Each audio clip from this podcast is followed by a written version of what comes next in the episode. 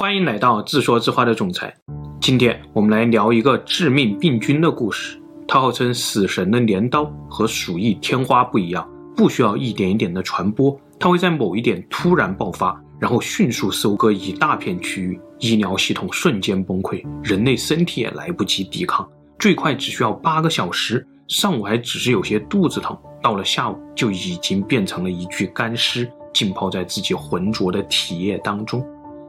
传说它来自印度，是恒河女神最凶恶的一个化身——欧拉 BB。欧拉 BB 神出鬼没，在印度已经肆虐了上千年，而直到四百多年前呢，西方人才第一次记载了他的威名。时间回到一五五三年，一个叫做科雷亚的葡萄牙学者来到了恒河三角洲。他在笔记中写道：“高山、沙漠、海洋、逆风，任何障碍都无法阻止他的袭击。不分阶级、男女、年龄、强弱，所有人都可能被攻击。即使是那些曾经被他拜访过的人，也不是总能幸免。”印度人告诉科雷亚，这是恒河女神的惩罚，让人上吐下泻，身体不断的往外漏水。整个过程痛不欲生。克雷亚在离开恒河三角洲的时候，又在自己的笔记当中补充了两句话。第一句话是：听说古希腊的时代，欧洲也曾经出现过类似的疾病，被拉丁文翻译为“出内”。第二句话是：但愿欧拉 BB 永远别离开印度，否则在欧洲城市爆发，真不敢想象会有什么样的后果。但是该来的总归要来。这年黑船来袭，德川幕府打开国门，美国人第一次登上了日本。非常奇怪，美国人上岸以后就发现日本有一种工艺品，是用日本狼的狼牙做成的护身符，传说可以保护主人，避免被虎列拉袭击。这个虎列拉是什么东西？凶猛的老虎吗？还是某种日本妖怪？比划了好半天，美国人才终于搞明白了，原来虎列拉是一句葡萄牙语。而这个单词呢，不正是英语当中的克列拉吗？克列拉是什么？和葡萄牙语的虎列拉一样啊，他们都有一个共同的拉丁语祖先出内。美国人心中一惊，难道说三百年前欧拉 BB 就已经跟着葡萄牙人的船来到了日本？想不了那么多了，美国人立刻登船撤离，并扬言一年以后再回来。美国人的这个古怪行为，在普通视角下一直无法解释。而如果用流行病学的角度来看，很显然，美国人离开这一年就是为了躲避虎列拉。而这个虎列拉到底是今天的什么病呢？这背后大概也有这样一段中国故事。这年，中英鸦片战争进入了大决战的阶段。主战派说，镇江有情报传来，英军正在爆发瘟疫；但主和派却说，海上也有情报传来。英军正有八千援军从印度赶来，请问到时候我们如何作战？主战派很快就被呛得熄火了，清军就准备去和谈。但事实上呢，当时英军内部真的正在爆发虎列拉，无论是战舰还是运输船，病人随处可见。据记载，补给船欧勤号当时除了三个水手和一个服务生以外，全船一百八十多人已经全部病死了。而清朝人呢，就这样在明知道英军爆发瘟疫的情况下，还是派出了两位钦差大臣，签署了《南京条约》。英国人死里逃生，而清朝人为什么就没有意识到虎列拉的恐怖杀伤力呢？因为有一种解释认为，虎列拉在中国自古有之，叫做霍乱，这是《黄帝内经》上就描述过的疾病。所以极有可能，在当时清朝官员的眼中，霍乱根本不可能毁灭英军。于是他们就这样一不小心忽略掉了悬在英军头上的那把死神镰刀。那霍乱对英国人来说，真的就这么恐怖吗？故事再往回倒十年，一八三二年，霍乱正在英国爆发。去年十月从苏格兰登陆，到了二月就已经彻底攻陷伦敦。这是英国医生们第一次治疗如此严重的腹泻。当时人们还不知道有微生物和细菌的存在，因此医生们就只能继续使用古老的治疗腹泻的方案——灌肠。这简直就和谋杀差不多啊！一时之间，英国患者的死亡率飙升到了百分之九十左右。当时，一个来自爱尔兰的小伙最先提出了质疑：他叫做肖内西，化学家兼职医生，从爱尔兰搬到了苏格兰，专门研究霍乱。他先是精准计算的患者腹泻的速度，得到了每小时一千四百毫升的惊人数据，相当于三瓶矿泉水。怪不得很多人都撑不过八个小时。以人体体重七十公斤来计算，百分之六十含水量，那么人体的总含水量大约是四十公斤。每小时拉出来一千四百毫升，那么八个小时就要拉出来大约十一公斤，这将近人体总含水量的四分之一，这太恐怖了。病人是死于脱水吗？肖累西继续观察，他又把病人的腹泻物拿出来做化学分析，发现这里面充满了各种各样的化学物质。那这些化学物质从哪里来呢？于是肖累西继续分析患者的血液。结果发现血液当中缺少了很多化学物质，而缺少的这些化学物质呢，又正好是排泄物当中多出来的化学物质。也就是说，患者的死因极有可能是血液化学的失衡，简称电解质失衡，俗称脱水。所以，灌肠疗法不仅救不了患者，反而会加速体内的化学物质流失啊！于是，肖内西高声疾呼：第一，停止灌肠；第二，死因是脱水。第三，给患者静脉注射与正常血液浓度相当的温水，也许是治疗霍乱的有效方案。但是当时的注射器大概长这样，在医生们看来，你这个捣鼓化学的小屁孩就是来搞笑的吧？我们根本就还没有掌握静脉注射的技术啊！再一问，你知道正常的血液盐度和所需的化学物质的成分吗？你有实践过所谓的静脉注射方案吗？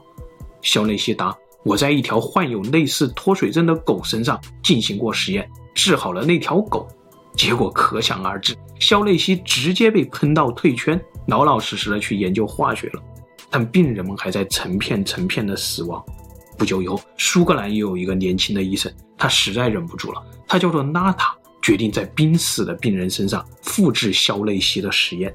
最终，纳塔终于找到了一个合适的配方、温度、注射量和注射频率。他兴奋地把报告发表出来，说他已经濒临死亡。我甚至担心自己在准备好仪器之前，他就以命归西。我小心翼翼地把一根管子插入他的血管，开始一盎司一盎司地注射盐水。起初并没有什么效果，但是我还在坚持，因为我觉得他的呼吸没有那么吃力了。不久，他消瘦的面颊、塌陷的眼窝，还有凹陷的下颚开始恢复生机。接着，早就微弱的脉搏又重新强壮了起来。渐渐的，他开始变得越来越饱满。而这一切呢，发生在半个小时以内。在我注射完六品脱盐水以后，他用坚定的声音说：“他不再感到难受了。”然后他睡了一觉。当他醒来的时候，四肢已经恢复了温暖，每一处容貌也都恢复了健康与舒适。拉塔的实验成功了，但是就在医生们读到他这篇论文的同时，霍乱也袭击了拉塔，享年三十七岁。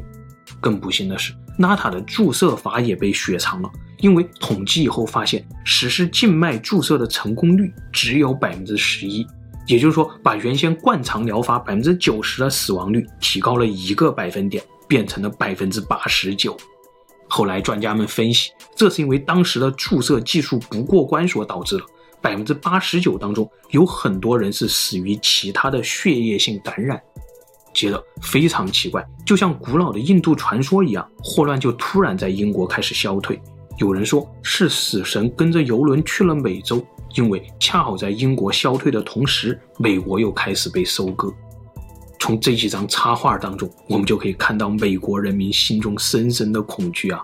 这也就是黑船为什么一开始要逃离日本的一个猜想。霍乱在美国一直肆虐到了1860年左右。从1830年开始，西方世界一共有数百万人死于霍乱，死神镰刀的凶名也就由此而来。那说了这么多。霍乱到底如何杀伤人体呢？原来我们聊过天花、流感、埃博拉这些病毒攻击身体，都要遵从基本的五德，必须跟人体的免疫系统一层一层的斗争。如果被免疫系统击败过一次，那么人体就获得了抗体，下次可以在病毒入侵的时候用抗体轻松剿灭病毒。本来霍乱对人体来说是一种非常弱鸡的细菌。即使通过伤口进入人体，也并不会引发任何炎症反应。炎症反应也就是白细胞、巨噬细胞开始疯狂攻击病原体的一个过程。这个我们原来分享过。但是他们有一条特殊的进攻套路，那就是当他们聚集在一起，一共差不多一亿个病毒颗粒以后，就会通过食物和饮用水到达你的胃部。在强大的胃酸面前呢，他们一亿人一起大闯关，闯过胃酸就能进入肠道。来到肠道以后呢，免疫系统依旧会把它们识别为弱鸡细菌，就跟你喝酸奶吃下去的那些乳酸菌一样。免疫系统会认为这种宝宝就让它在肠道里生产菌数好了，说不定还能帮助消化。但事实上，乳酸菌产生的菌数可以帮助消化，而霍乱弧菌产生的菌数是一种非常恐怖的毒素。偷袭，这绝对是偷袭，因为这种毒素可以让肠道细胞纷纷打开自己的电解质通道，让细胞里的氯离子被释放出来。而一旦氯离子出来了呢，根据电解质平衡的物理原则，各种细胞里的钠离子和水分也会纷纷被氯离子棒给抽过来。最终的结果就是大量的细胞水和各种化学物质全部聚集在肠道里面，然后再哗啦啦啦的被排出体外。到了这个时候，免疫细胞也很难靠近霍乱弧菌了，因为肠道里布满了毒素和氯离子泵，免疫细胞们一冲过去，也会直接被物理攻击。这也就是为什么患者痊愈以后很难获得抗体免疫的真正原因，因为很可能从感染到痊愈，免疫细胞见都没有见过霍乱弧菌，所以霍乱弧菌下次再从胃酸当中大闯关以后，免疫细胞们可能还是会把它当做无害的杂菌给放掉。但是问题来了，既然发病以后免疫细胞见都没见过霍乱弧菌，那幸存者又是怎么康复的呢？这背后的故事相当神奇，大概得再次回到恒河，我们来分享一个以毒攻毒的故事。时间来到一八九六年，一个英国背包客来到印度，印度人跟他说：“来吧，小伙子，干了这碗恒河水。”当时，西方科学家已经发现了霍乱弧菌，也已经了解到了所谓的欧拉 BB，就是恒河里数以亿万万计的霍乱弧菌。小伙子叫做汉金，细菌学家，专门来研究霍乱的。结果上来就被印度人要求干了这碗恒河水，心情可想而知。但导游却笑着说：“别怕，我们这儿刚刚流行过霍乱，正是因为我们有了这碗神圣的恒河水，消灾除病，才让霍乱消失不见。”你要是不喝这碗恒河水，那我们可不敢保证你会不会染上霍乱呢。后来我们并不知道汉金有没有干的那碗恒河水，但是我们知道汉金研究了那碗恒河水。他先是把那一碗恒河水当中的霍乱弧菌培养出来，让他们在培养基里面生长，然后又在培养基里面加入了第二碗恒河水。如果印度人的说法正确，那么第二碗恒河水应该可以以毒攻毒，杀死培养基里面的霍乱弧菌。果然，印度人没有骗人，培养基里的霍乱弧菌真的消失了。但检测这第二碗恒河水了，水体里面依旧是有亿万万个霍乱弧菌，这个是为什么呢？第二碗恒河水里面的霍乱弧菌杀死了第一碗水里的霍乱弧菌，弧菌也分这碗那碗，这完全不符合逻辑啊！汉金百思不得其解。但就在这个时候呢，印度人又带着他去观察了另一个恒河悬案，那就是汉金发现。每当恒河水丰沛的时候呢，当地就容易爆发霍乱；而当恒河水平静的时候呢，霍乱反而消失了。这很反常了。通常河水在丰沛的时候呢，水质清澈，水中的病菌浓度也会降低，不容易让人染病；而当河水平静的时候呢，水体浑浊，病菌浓度会升高，更容易让人染病。但现在恒河恰好是反过来的，有没有搞错啊？汉金把自己的疑问发表出来之后，还要等二十年。才有人来回答他这些问题。原来回答问题的答案正是我们三年前聊过的那个故事。恒河水里不仅有亿万万个霍乱弧菌，还有亿万万万的噬菌体。这些小怪兽是来自三十八亿年前的纳米机器人，在地球上人体里无处不在。它们是一种专门猎杀细菌的病毒，对猎杀人体细胞一点兴趣都没有。所以。即使我们每次呼吸都能呼出上百万个噬菌体，我们也不会因为它们而得病。在身体里，它们会帮我们猎杀那些失衡的肠道细菌；而在海洋里呢，它们每天会杀掉百分之四十的海洋细菌。所以，为什么恒河水清澈的时候反而会爆发霍乱？那是因为霍乱弧菌和噬菌体的浓度同时降低了，噬菌体无法制衡霍乱弧菌；而恒河水浑浊的时候呢，霍乱弧菌和噬菌体的浓度都很高。印度人一碗恒河水下肚，反而不会染病，这真是太神奇了。噬菌体不是细胞，它不怕物理攻击，可以直接贴上去干掉霍乱弧菌。当然，除了印度人会用这种以毒攻毒的方式来对付霍乱以外，世界其他的民族又该怎么办呢？如果你今天去伦敦旅游，你会在宽街和剑桥街交接的地方发现一个突兀的水泵。这个水泵据说有一百六十八年的历史。一百六十八年前，有一个叫做斯诺的医生，正是靠着他控制住了伦敦乃至整个西方的霍乱疫情。虽然斯诺当时也不知道微生物和细菌，但是他的防疫思路却非常的精准。大概是这么说的：自从肖内西和拉塔他们在1830年代抗击霍乱以来，霍乱就在英国神出鬼没，搞得跟恒河女神一样。到了1854年，这大概已经是第十几次伦敦霍乱的大爆发了。斯诺接过了防疫的接力棒，但是他决定从另一个角度来消灭霍乱。因为这二十多年来，医生们早就发现了霍乱根本无法治疗，往往是一瞬间几百人同时病危，医疗资源瞬间崩溃，医生根本就救治不过来呀。于是斯诺就决定破解霍乱传播的谜团，从根源上去解决问题。首先，霍乱为什么会突然出现又突然消失了？这是斯诺的入手点。恰好1854年8月31日，宽街爆发了霍乱疫情，三天以内就有三百人死亡。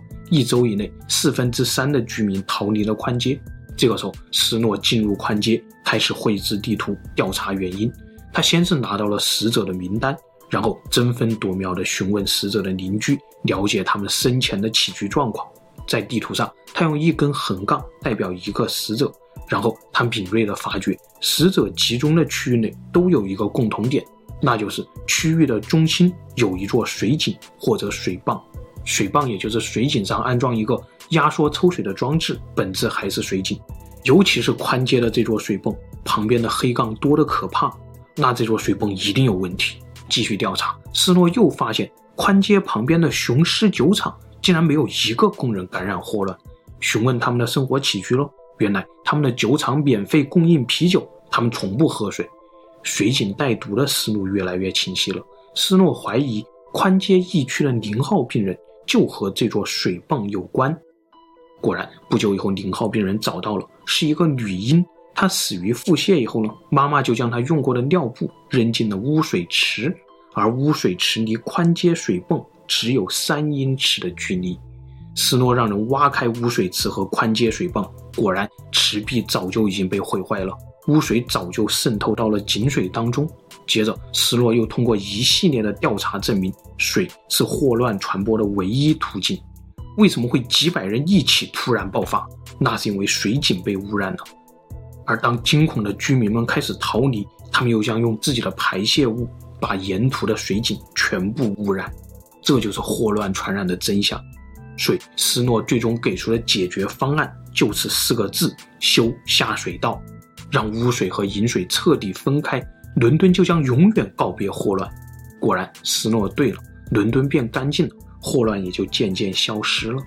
而又和娜塔一样，三年以后，斯诺死于一场大病，据说也是霍乱。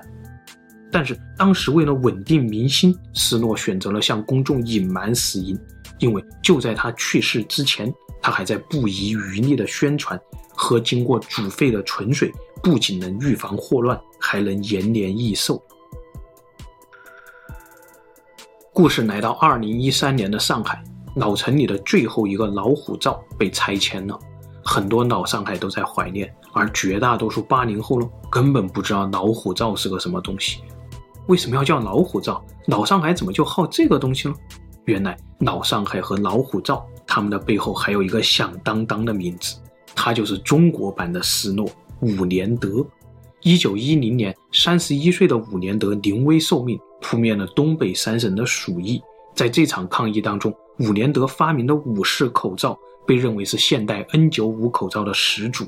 而在1932年，五十三岁的伍连德再次临危受命，主持大上海的霍乱防疫工作。当时，所有的细菌学、噬菌体、流行病学等等和霍乱相关的知识已经齐备了，但如何把这些知识综合起来，用一个最简单的方式，让老百姓们都能够用于防疫呢？伍连德后来说了三个字，那就是喝开水。虽然中医也提倡喝开水，但是在当时的大上海根本就没有深入人心。原因说出来也可能不信，因为直到一九三零年代，开水都算得上是一种奢侈品。古代人没有保温壶，也没有电茶炉，他们想要喝一瓶开水或者得到一壶凉白开，真的是有技术难度的。但是伍连德决定解决这个技术难度，借鉴南方的凉茶铺。其实很有可能在明朝左右，霍乱就已经从印度经过香港、澳门，从广州传入了中国。据说广东的凉茶铺就是中医喝开水建议的延伸产物，而凉茶铺往北传呢，变成了老虎灶。也就是卖开水的铺子，商家们用这种像老虎一样的笨重灶台沿街售卖开水。今天在山东大集上还能看到这种卖开水的老汉，他们的摊位就叫做老虎灶。而老虎灶在上海的时候呢，就变成了一种老百姓的水吧文化，几个人聚在一起可以泡茶，可以闲谈。伍连德就敏锐地观察到，这种水吧文化是可以被利用的。他鼓励小商贩在上海到处开设老虎灶卖开水。清晨四点开始生灶，四点半第一锅开水出炉。这个时候早起的人家就会拿着暖壶来买开水。到了六七点，遛鸟的大爷们也都来了，端着茶壶买开水，边聊边泡茶。这也算是一种大众化的咖啡厅吧。就这样，大街小巷的老虎灶不停的烧啊烧，卖开水、喝开水的习惯也就不知不觉当中形成了。在那个特殊的年代，伍连德就靠着这样一招老虎灶的思路，控制住了上海的霍乱疫情。其实仔细想想，打开水这个习俗，我一直到大学都还在天天重复了，所以一切离我们并不遥远。二零零七年，英国医学杂志评选了过去一百五十年当中最重要的医学发明，不是抗生素，不是疫苗，也不是麻醉术，而是卫生。卫生被认为让人类拥有了使环境、食物、水源保持清洁的能力和意识。